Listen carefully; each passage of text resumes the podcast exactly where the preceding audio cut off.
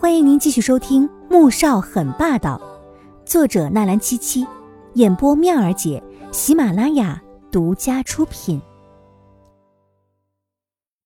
第二百八十四集。市中心的某茶馆里，纪少云看着对面的苏振宽和穆蒹葭，抓了抓手。五千万，你做梦吧你！穆蒹葭怒瞪着他。不要就算了，想必我拿这些照片去和穆萧寒做交易，兴许两个亿都能得到。纪少云晃了晃手机，神情玩世不恭。穆蒹葭笑起来：“哼，那你去找啊，说不准你什么都拿不到，还会把自己的命给搭上吧？我那侄子什么性格，我和苏老可是知道的一清二楚。”纪少云面上仍旧是刚才那副态度，放在桌下的手紧了紧。我若不是为了报复他和纪如姐，你以为我会把这些照片给你们？要不是他设计，我们纪家根本不会负债累累、走投无路的。说到这儿，他的眼睛里迸射出两道凌厉的恨意。直到前天，他才察觉这次云顶山的项目根本就是穆萧寒策划和设计的。现在几家破产，父亲一蹶不振，奶奶因为刺激过度瘫在了床上，而母亲每天只知道哭天抢地的咒骂，妹妹天天将自己锁在房里不肯出来，要债的一波又一波，法院查封了几家所有的财产，他们全家被迫被赶出了蓝七花园，只能窝在出租房里。以前那个风光无限的几家大少爷，现在变成了背着一身债务的穷光蛋。他咽不下这口气，他要报复穆萧寒，他要毁了季如锦。他得不到了，别人也休想得到的。既然你们舍不得出这些钱，那就算了。想到这儿，他眼底露出一抹狠意，站起来就要离开。苏振宽却立刻叫住了他：“等下，给你六千万，把照片留下。你必须再帮我们办一件事情。”穆蒹葭不解的看向了苏振宽，苏老，不就是几张照片吗？你打算掏六千万呢？哼，六千万算什么？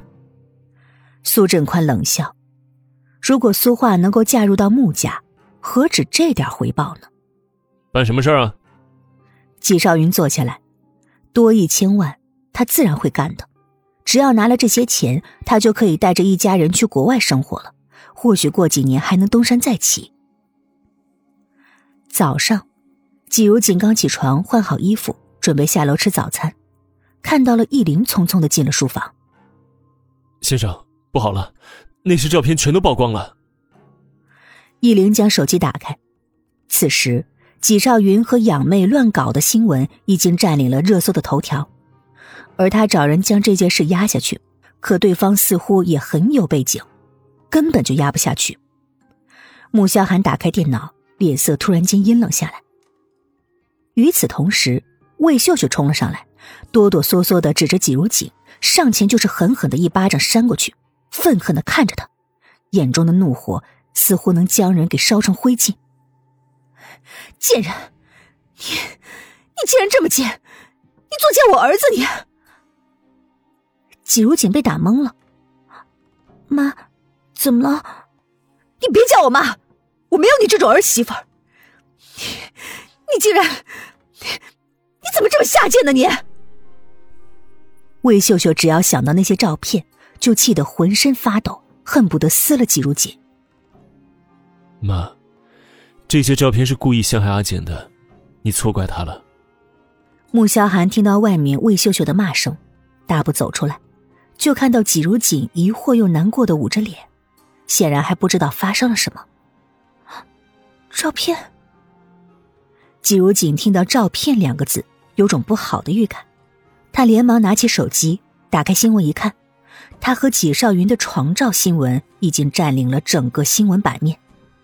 同时，穆家也陷入了一片口水和嘲笑之中。无数人嘲笑穆萧寒顶着一顶绿油油的帽子，还神气十足的。而他和白玉阳的绯闻也再度被翻了出来，甚至还有以 A 大季如锦校友自居的人站出来说，他在学校就不安分，凡是有钱的、有权的都勾引一遍云云。看到这些新闻，季如锦只觉得眼前一黑，便什么知觉都没有了。穆萧寒看着晕过去的他，连忙冲过去，抱起他往外跑。依灵，去医院。魏秀秀还在愤怒之中，看到季如锦突然晕过去了，一肚子的疑问没有问出来，便也只好跟上去。医院里，穆萧寒在走廊上焦急的等待着，看到医生走出来，他立刻上前问：“医生，我妻子怎么样了？”“呃，没什么大事儿，就是受刺激晕过去了。